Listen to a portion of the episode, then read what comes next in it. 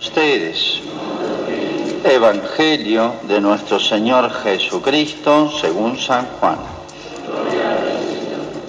Al atardecer del primer día de la semana, los discípulos se encontraban con las puertas cerradas por temor a los judíos. Entonces llegó Jesús y poniéndose en medio de ellos les dijo, que la paz esté con ustedes. Mientras decía esto les mostró sus manos y su costado. Los discípulos se llenaron de alegría cuando vieron al Señor. Jesús les dijo de nuevo, que la paz esté con ustedes. Como el Padre me envió a mí, también yo los envío a ustedes. Al decir esto, sopló sobre ellos y añadió, reciban el Espíritu Santo. Los pecados serán perdonados a los que ustedes se los perdonen y serán retenidos a los que ustedes se los retengan. Es palabra del Señor.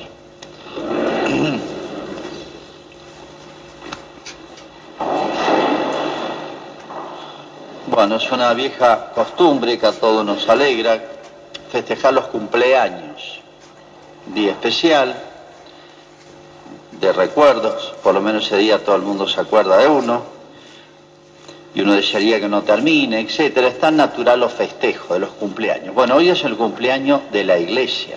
Si buscamos, pensamos en un día y preguntamos el día en que nace la iglesia, exactamente hoy, ¿eh? es el nacimiento de la iglesia, Pentecostés. Pero como la iglesia es algo tan particular, porque no se puede comparar a ninguna otra asociación, institución, sociedad humana, tenemos que explicar un poquito y sobre todo hacer como hizo Dios, como hizo Jesús con nosotros, a través de comparaciones, de cosas que conocemos, nos enseña las cosas que no conocemos a través de las cosas visibles, nos muestra las cosas invisibles. A través de las cosas materiales, nos lleva a conocer las cosas espirituales. Me voy a explicar un poquito más. La iglesia es una institución, decía, que no es como las demás. La iglesia no es una ONG, la iglesia no es una sociedad de beneficencia, la iglesia no es una empresa multinacional, no es una ideología, no es una mutual, no es un partido político.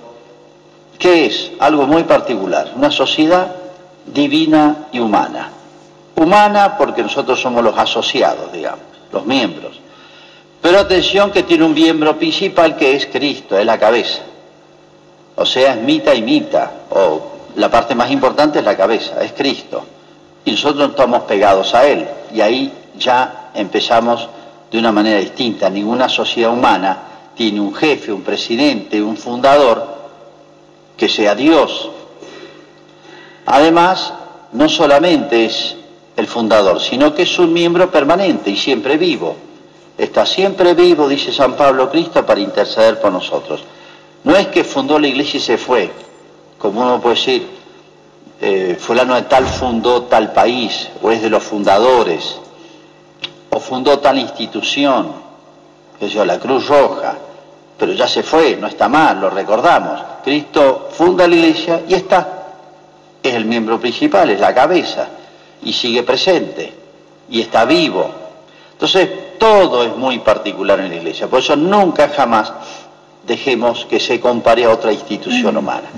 Y si hay un secreto por el cual la iglesia tiene dos mil años y las ha pasado mal, mal, muy mal, a través de los siglos, estudiando un poco la historia, por culpa de los hombres, no por culpa de Cristo, si sobrevive como un corcho que lo meten abajo el agua, lo sueltan y salta, sube de nuevo.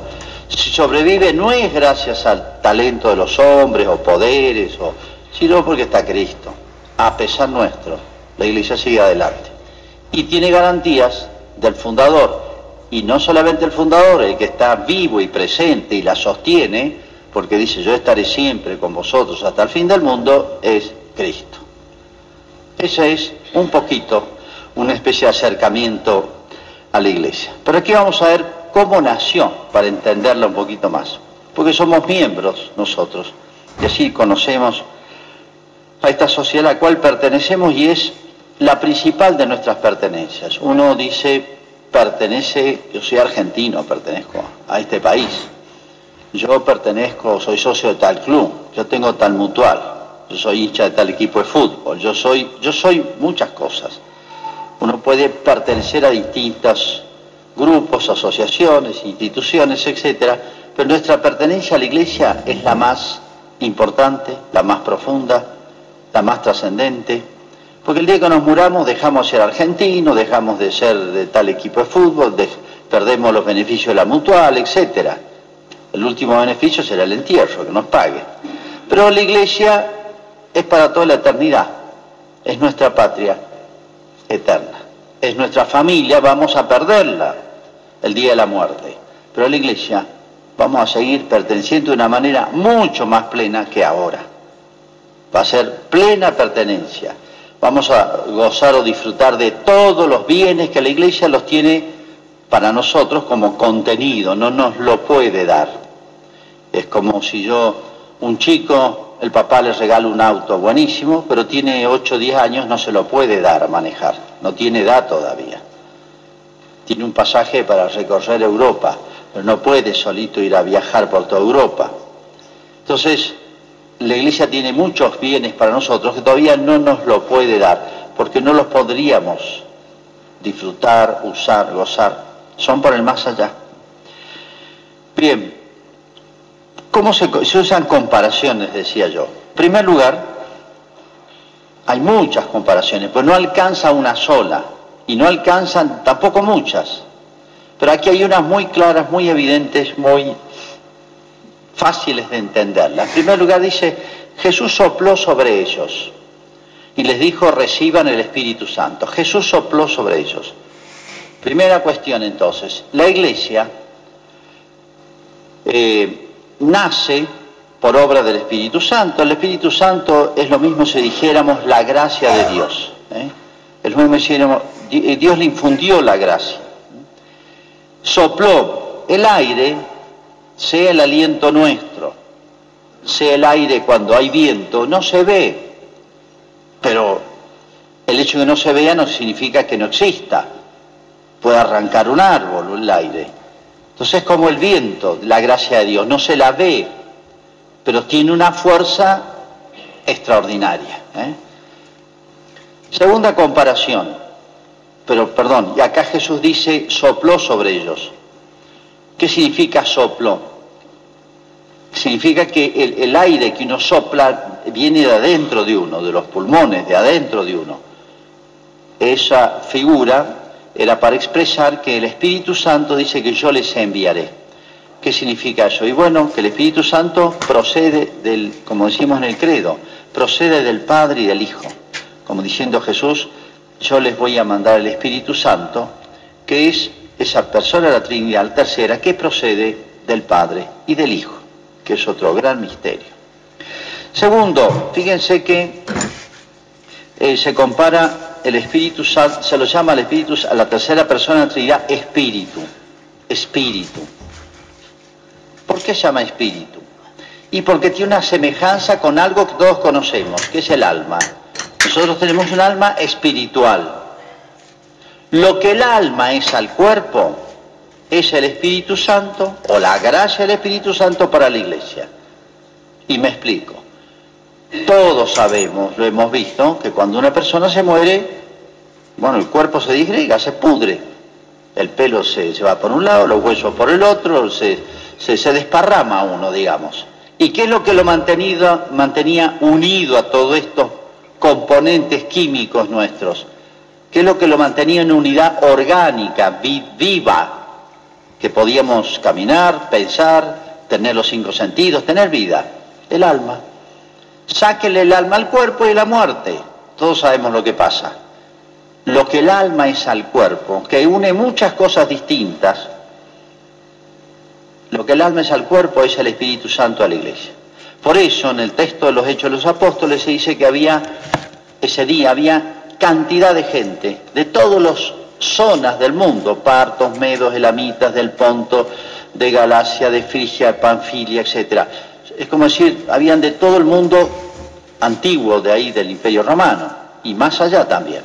Los judíos estaban desparramados. incluso habían no judíos. Y dice que todos eh, eh, lo escucharon hablar a Pedro, quedaron este, en sus propias lenguas y ahí nomás se bautizaron 3.000, San Pedro habló, como diciendo, el Espíritu Santo es capaz de unir en un solo, unidad viviente, se puede decir, que es la iglesia, es un ser vivo, a gente muy diversa. Los cristianos no son de una raza, son de todas las razas, hay cristianos negros, blancos, de todas las culturas, de todos los tiempos, de todos los países, no anula esas diferencias, sino que las une en una especie de unidad superior. Lo que el alma es al cuerpo es el Espíritu Santo a la iglesia. ¿Por qué se lo llama santo a este Espíritu, a la gracia del Espíritu Santo? ¿Por qué se lo llama santo? Porque en el mundo, en la historia, hay dos fuerzas, nada más. No hay más que dos fuerzas, la del bien y la del mal. La del mal nos tira para abajo, digamos para la muerte. Estoy usando las palabras de San Pablo. El que vive según la carne y según el hombre natural va a la muerte, a la corrupción. O sea, hay una fuerza que tira hacia abajo, que, que tiene tres este, orígenes, podemos decir. Una, desde adentro nuestro, lo que San Pablo llama la carne. Son todos nuestros defectos. Todos sentimos de adentro nuestro, de muy adentro nuestro, que nos tira la tentación que llamamos. Ahí están los siete inclinaciones llamadas capitales. La soberbia, la avaricia, la envidia, la lujuria, la gula, los siete vicios capitales. Nos tiran para abajo, para la muerte, para la disgregación, para el mal. A eso se le une lo que se llama el mundo, que es el ambiente que nos ayuda a cultivar eso. Y a eso se le une el príncipe de este mundo, que es el demonio que tiene su manera de proceder, de obrar, y quiere llevarnos con él. O sea, el Señor de la muerte lo llamas Cristo, es San Pablo. Dominus morti lo llama el demonio, pues es capaz de matar el alma.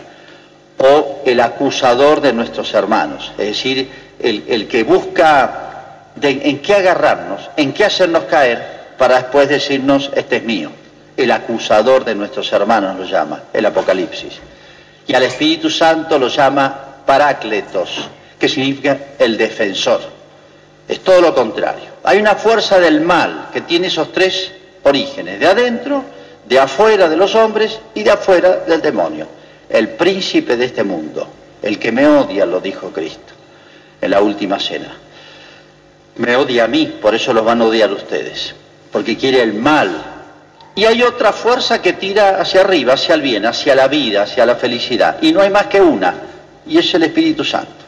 Ese espíritu porque quiere a todos unirlos en un solo ser vivo, se puede decir, cuya cabeza es Cristo y cuya alma es el Espíritu Santo. Espíritu porque es una tos y santo porque todos los pensamientos, deseos, palabras, obras, todo lo que el ser humano dentro de lo que es la vida humana pueda tirar para arriba, tiene un solo origen, y es el Espíritu Santo. Aunque no lo sintamos como el aire, no lo veamos, no lo percibamos, pues no existe ningún deseo, pensamiento más íntimo, etcétera, que pueda venir al alma, a la mente humana, que no proceda de ese origen misterioso, que es el Espíritu Santo. Todo lo bueno, etcétera, todo lo recto otra comparación, el del agua, la usa el mismo Cristo. El que tenga sed, gritó en una fiesta, que justamente tenía que ver con una fuente milagrosa, el que tenga sed que venga a mí. Y beba el que cree en mí, porque como decían los profetas, estoy citando textualmente lo que dijo Cristo, de su seno, de su pecho brotarán manantiales de agua viva. Los profetas anunciaban así también simbólicamente que de su pecho ellos no entendían qué significa. Bueno, el corazón de adentro, de, así como el aire que sopló vino de adentro, el agua que salió, ¿se acuerdan cuando la lanzada? Vino de adentro de su cuerpo, salió agua. Salió sangre, significa el sacrificio y la muerte de Cristo. Dio su sangre por nosotros. Y salió agua. Representa la gracia del Espíritu Santo. Pero los profetas hablaban que habrá una fuente de aguas vivas. Nosotros no usamos la palabra agua viva, pero significa en términos nuestros urgente. El agua es urgente, que sale sola, que al, al brotar sola parece que tiene vida porque se mueve. Del pecho de Cristo, como diciendo, de adentro de Cristo, por su obra, vendrá esa gracia. Por eso en aquel día habrá, en la iglesia se refiere, una fuente de agua viva e inagotable. Y finalmente dice que sobre los apóstoles se posó un fuego, llamas de fuego. Y uno dice, ¿el fuego qué significa? Llena los corazones de tus fieles y enciende en ellos el fuego de, su amor, de tu amor. El fuego significa algo así como el amor ardiente si alguien pone en el ser humano esa capacidad de amar en primer lugar, no es fácil amar, no es fácil amar bien. Se nos desvían, todo lo que hay en el hombre se puede eh, eh, echar a perder, arruinar. Y bueno, la capacidad de amar también. No es fácil amar bien. No es fácil amar bien con intensidad y ardor, decimos nosotros. De una manera intensa. Bueno, eso es obra maestra del Espíritu Santo, especialmente en los santos, que han sido más dóciles. ¿eh? Así que el fuego significa eso, pero significa otra cosa. El fuego tiende a expandirse, pero necesita materia dispuesta. Yo no puedo encender leña mojada ni verde. Tiene que estar bien seca. Está bien seca, prende ahí nomás. Hay materias más combustibles que otras. ¿Qué significa esa leña seca? Significa dispuesta, en otras palabras, cuando el Espíritu Santo, cuando Dios, cuando la gracia encuentra en nosotros almas dispuestas, secas, digamos, la comparación, disponibles, dispuestas, prende enseguida. Y si no prende más ese fuego en nosotros, en la iglesia, en cada uno de nosotros, es porque estamos como la leña verde o la leña húmeda.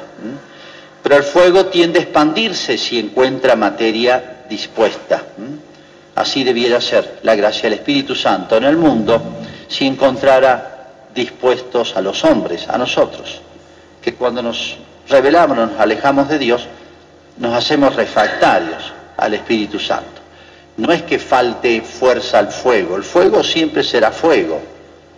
Si no enciende más este mundo, por así decir, es porque justamente nosotros no nos disponemos para que pueda obrar libremente.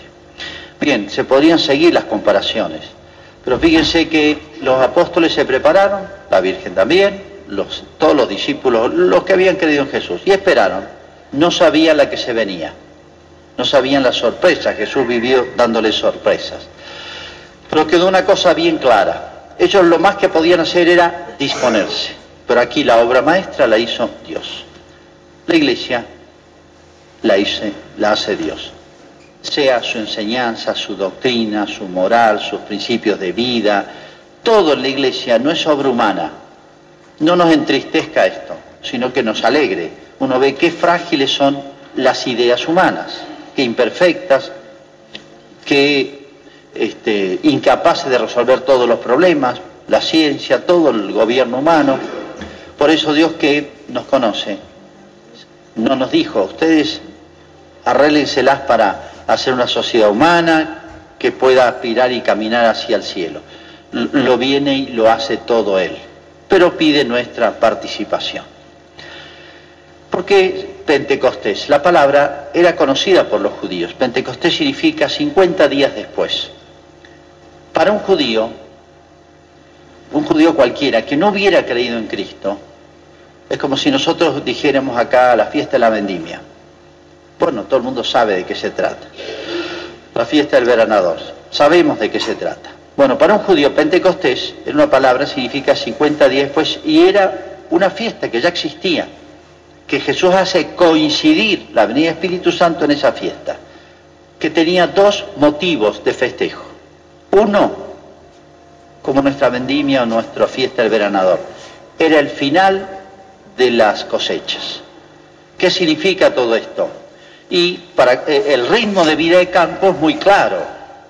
El ritmo de vida de ciudad, de una fábrica, de un, empleo público, no sé, eh, es muy homogéneo, pero el campo es muy, el ritmo es muy marcado. Se rotura la tierra, se siembra, se riega si hace falta o se espera el agua y bueno, se limpia de los yuyos y después se cosecha. Hay Tuve una etapa de esfuerzo y después un descansito. Ya coseché, las cosechas. Y poquito después hay que esperar, llega el tiempo de la siembra, de nuevo. Es el ritmo del campo. Ese día de Pentecostés era como la vendimia o el veranado nuestro, las cosechas. Agradecer a Dios y el final de los trabajos. Uno se pone, se siembra con lágrimas, decía un, salmo, y se cosecha cantando. Es día de fiesta. ¿eh? La cosecha es fiesta, pues bueno, es el fin y el fruto de los trabajos. Eso festejaban los judíos ese día. Y ahora Jesús y la iglesia festeja lo mismo. Es el final de mis trabajos, dirá, habrá dicho Jesús. Ya terminé, me dieron bastante trabajo, los conocemos, ahora son los frutos, las cosechas. ¿Cuál es la cosecha? Y San Pedro habló y convirtió a tres mil y ahí arrancó la iglesia. La iglesia, nosotros, cada uno de nosotros, es como un fruto de ese esfuerzo que hizo Cristo, ese esfuerzo gigantesco que hizo. Somos fruto del esfuerzo de otro. Pero había algo más interesante, más importante que festejaban los judíos ese día. Un hecho histórico. Cuando Moisés sacó al pueblo de Egipto, rodeó de milagros, le dio una mano Dios muy grande, porque si no, no hubiera podido, salieron de ahí para ir a una cita que le había hecho Dios a Moisés, porque lo iba a usar de intermediario para el pueblo, al monte Sinaí. Ahí en el monte Sinaí le habló Dios a Pedro, a Moisés, perdón, como un amigo habla a otro amigo, cara a cara, y le enseñó todo lo que tenía que hacer para, y transmitir al pueblo para que esa multitud de personas fuera un pueblo, porque era una muchedumbre, un montón de gente no hace un pueblo. Para que haya un pueblo, una nación, tiene que haber una constitución, tiene que haber un código civil, tiene que haber un código de tiene que haber un código penal, tiene que haber ley, normas, si no es un caos. Y normas litúrgicas y religiosas, y normas morales. Con eso muchos se hacen una cosa orgánica y se evitan las peleas y se procura el bien común. La esencia de la ley, toda ley, sea religiosa, civil, cualquiera, es el bien. Si no procura el bien, no es ley, es una anti-ley. Todo lo que tenía Israel se lo dio Dios a través de Moisés. ¿Dónde? En el Sinaí. Y bajó Moisés y le dijo al pueblo, esto es lo que les manda Dios. ¿Lo van a obedecer? Sí, estamos de acuerdo, dijeron todos. Hicieron lo que se llamó la alianza, un pacto de fidelidad. Dios se comprometió a protegerlos, a darles una tierra multiplicarlos y bendecirlos. Y el pueblo se, se comprometió a cumplir esa ley. Se llamó la alianza. ¿Cuándo fue? 50 días después que salieron de Egipto. 50 días después. Por eso Pentecostés era la renovación de la alianza. Así como el matrimonio renueva ¿eh? en los 25 años, a los 30, a los 50, renueva el compromiso matrimonial, muchas veces se hace renueve ese pacto, eso hacían los judíos ese día. Y, pero Cristo viene a ser, a traer una nueva y eterna alianza. Esa vieja norma, ley de Moisés viene a ser superada por Cristo.